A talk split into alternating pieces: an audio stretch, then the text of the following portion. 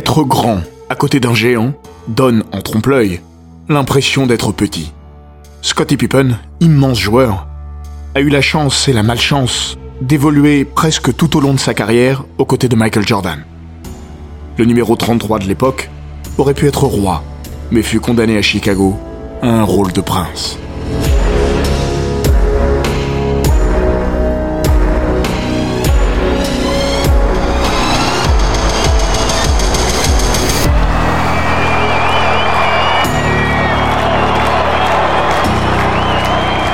Bienvenue dans les grands récits d'Eurosport.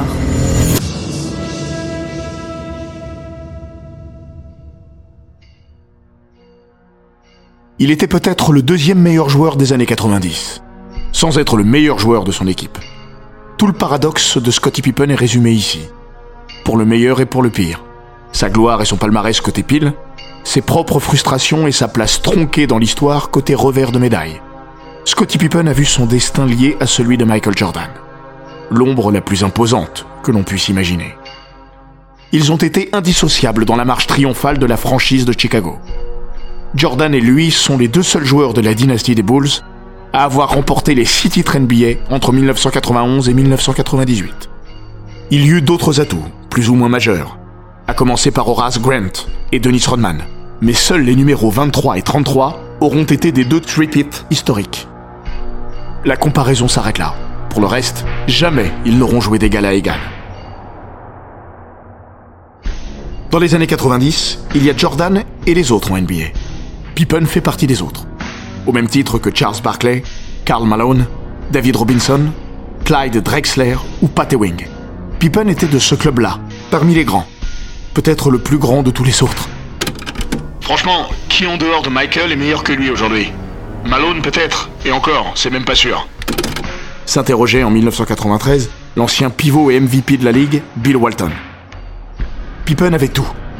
Au-delà du joueur, le bonhomme avait du charisme et une vraie gueule, avec ce visage anguleux, comme taillé à la serpe.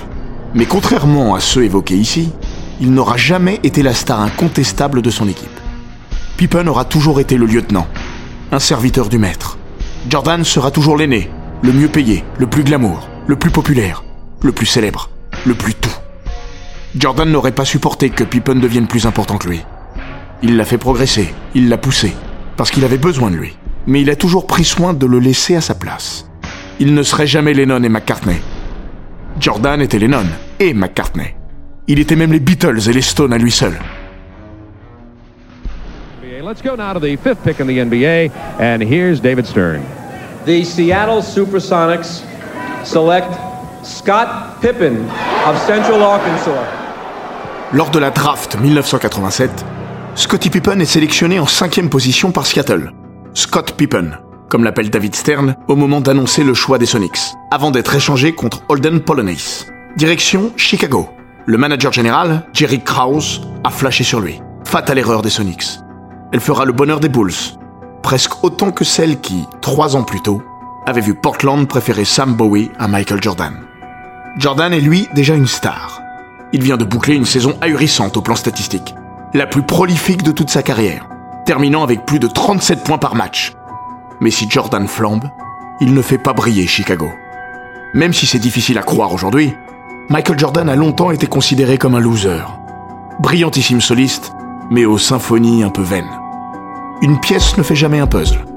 Il faudra l'arrivée de Phil Jackson sur le banc et l'émergence de Scottie Pippen pour que les Bulls deviennent enfin des prétendants. L'ancien swingman des Central Arkansas aura besoin de quatre saisons pour trouver sa place et s'affirmer comme un joueur majuscule. Le temps de digérer une croissance tardive. À 18 ans, lors de son entrée à l'université, il mesurait 1m90. À la fin de son année de senior, 4 ans plus tard, il culminait à 2m03. Le temps aussi de se doter d'un jumper digne de ce nom. Et surtout, de comprendre ce que l'on attendait de lui. Nous sommes en novembre 1990. Les Bulls patinent en ce début de saison. Ils ont perdu 6 de leurs 11 premiers matchs. La NBA ricane. La presse annonce déjà un nouvel échec de la bande à Jordan, battue en finale de conférence par Détroit les deux années précédentes. Phil Jackson cible avec précision la césure dans la carrière de Pippen. C'était lors de notre West Coast trip. L'équipe se trouvait pas.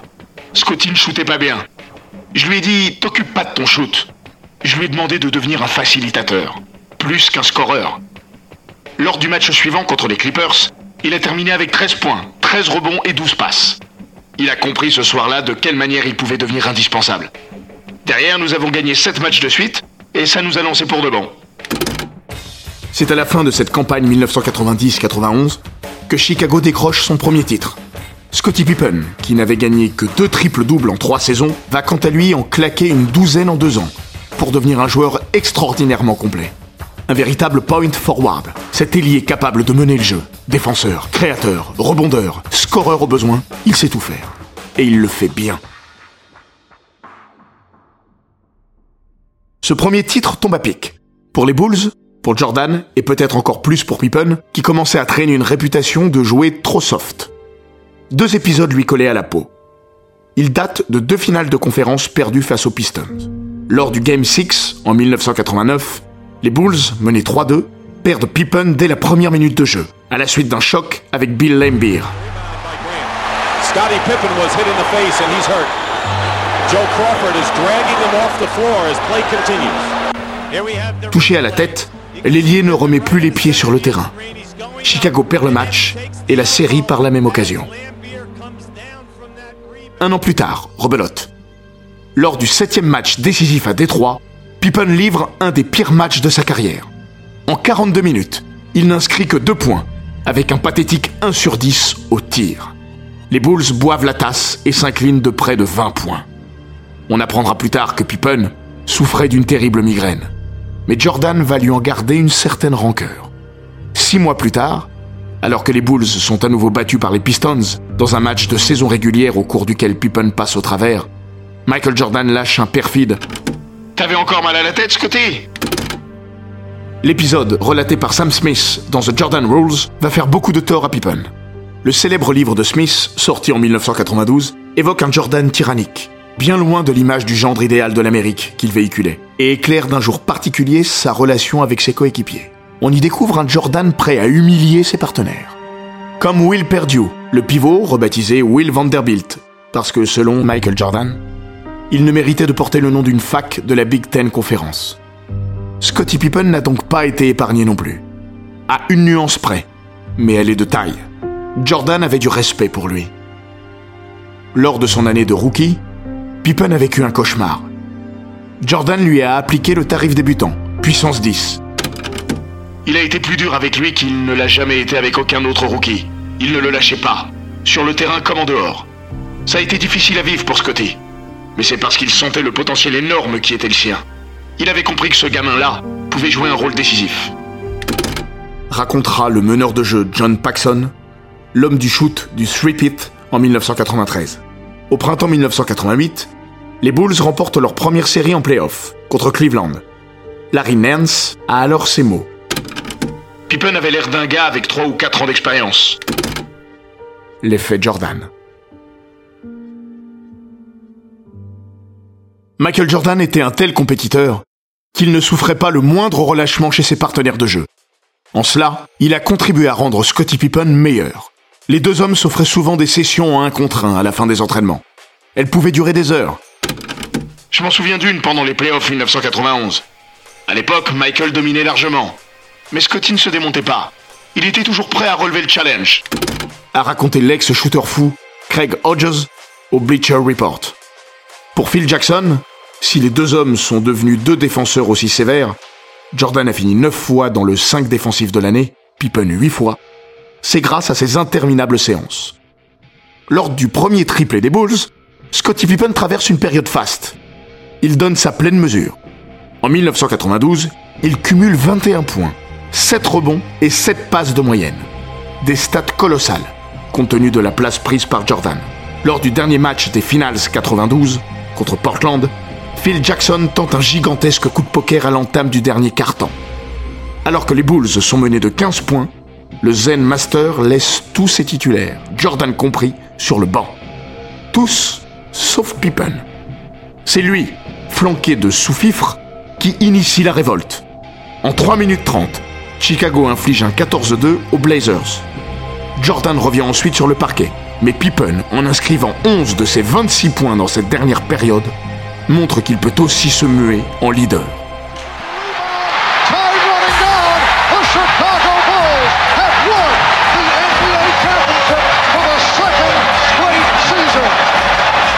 Lors de cet été 1992, il prend aussi part à la fameuse campagne olympique de la Dream Team à Barcelone. Mais les Bulls restent l'équipe de Jordan. Après les Jeux de Barcelone, l'aura du numéro 23 atteint des proportions délirantes. Dans un long entretien accordé à Sports Illustrated, Scottie Pippen raconte une anecdote révélatrice. Après chaque match au Chicago Stadium, Horace Grant et lui ont un rituel. C'est notre routine. On prend notre temps. On laisse Michael se rhabiller et puis on attend qu'il sorte. Là, tout le monde se rue sur lui. Alors on sort à notre tour, on passe sur le côté et on rentre chez nous tranquillement. Aimerait-il être Michael Jordan? Ah, j'aimerais avoir son compte en banque. Puis, après un moment de réflexion, Non. Je ne voudrais jamais être Michael Jordan. Toujours avoir l'impression que quelqu'un est derrière toi, à attendre, écouter tout ce que tu dis. Je sais pas comment il fait, Michael. Moi, je peux sortir tranquillement. Les gens viennent me voir, oui, mais ils me demandent un autographe, ou ils me parlent un peu, mais ça reste normal. Quand ils voient Michael, ils lui sautent dessus. Jamais je ne voudrais connaître ça.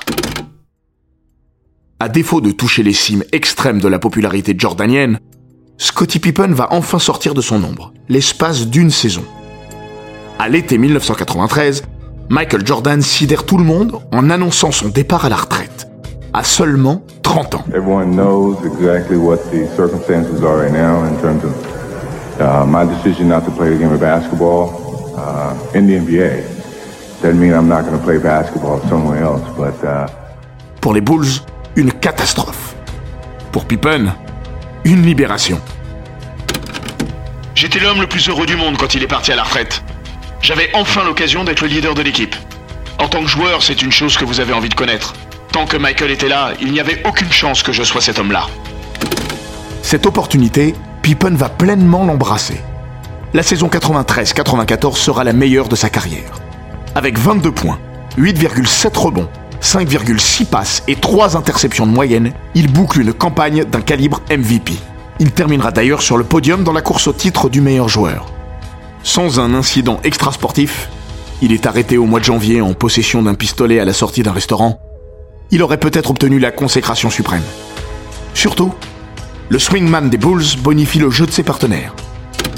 Le vrai grand joueur est celui qui rend les autres meilleurs. Et Scottie Pippen n'a pas seulement fait une grande saison, il a entraîné ses coéquipiers. Juge au printemps 1994 Phil Jackson dans le Chicago Tribune.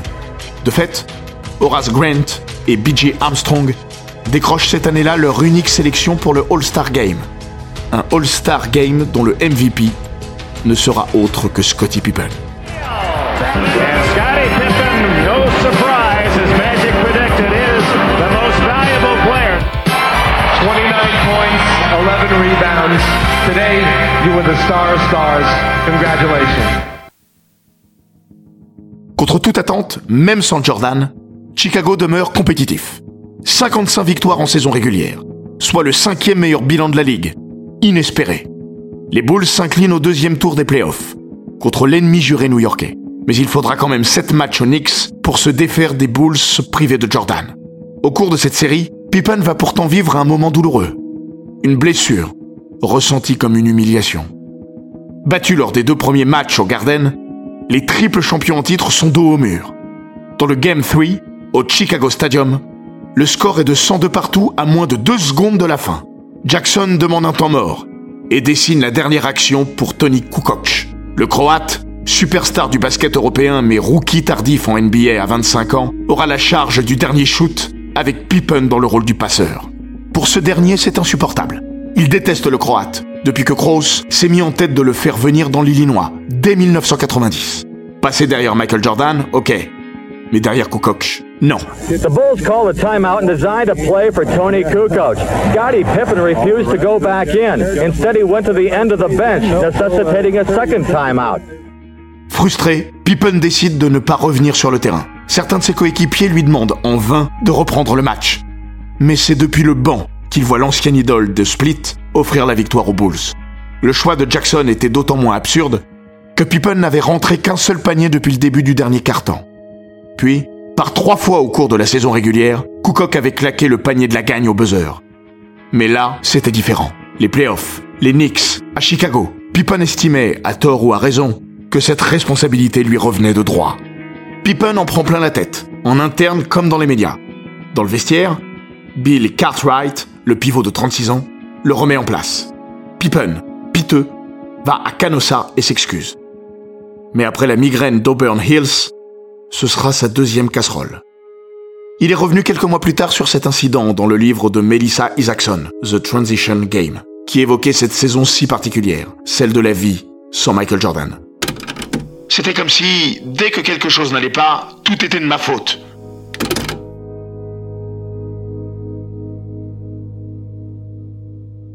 Fidèle à son étiquette de maître zen, Phil Jackson va passer l'éponge. Dans le match 4, vu le contexte, Pippen sort une des plus belles partitions en playoff. Les Bulls l'emportent. Puis, dans le match 6, sans doute l'action la plus célèbre de sa carrière avec ce dunk invraisemblable sur la tête de Pat Ewing.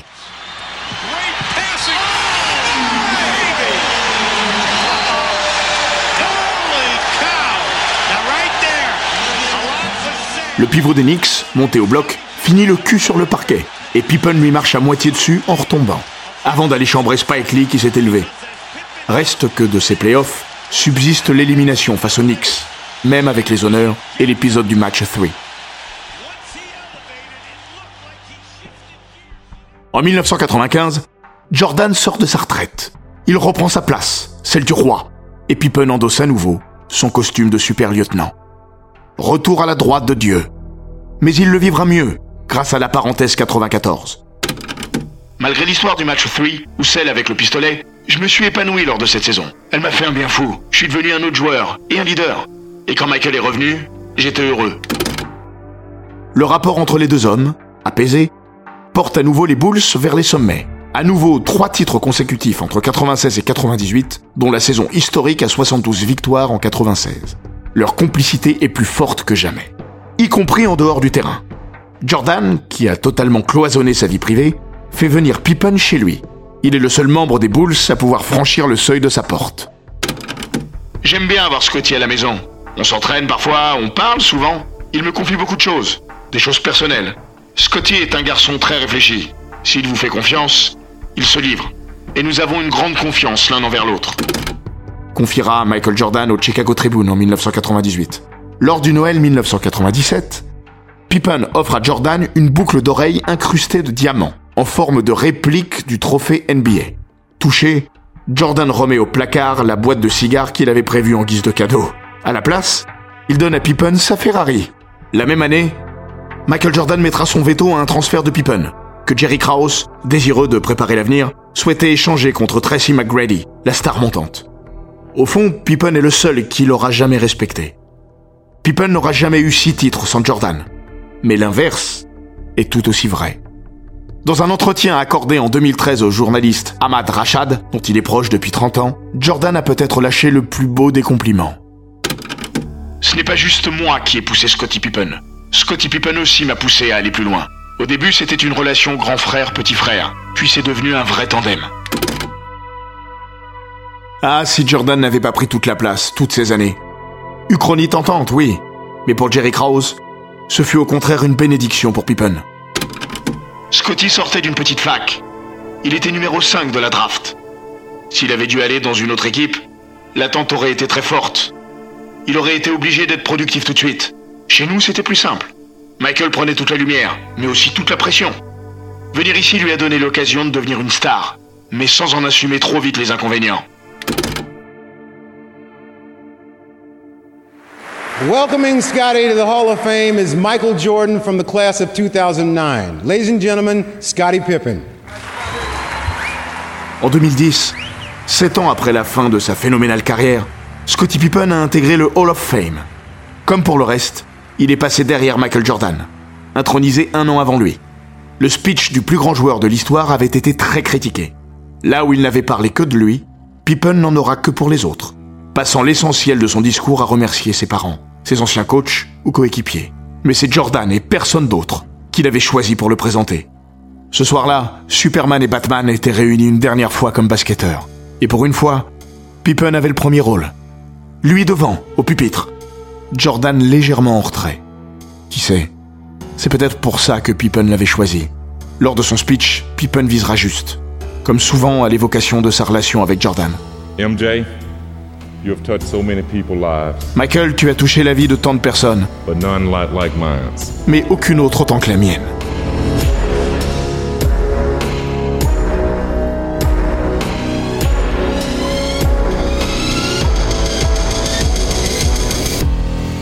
Cet épisode des grands récits d'Eurosport a été écrit par Laurent Vergne. Il est raconté par Florian Bayou, monté par Jean-Gabriel Rassa et produit par Bababam. N'hésitez pas à vous abonner, commenter, partager et noter ce podcast sur Apple Podcast, Google Podcast, Castbox, Spotify, Deezer et toutes les plateformes audio.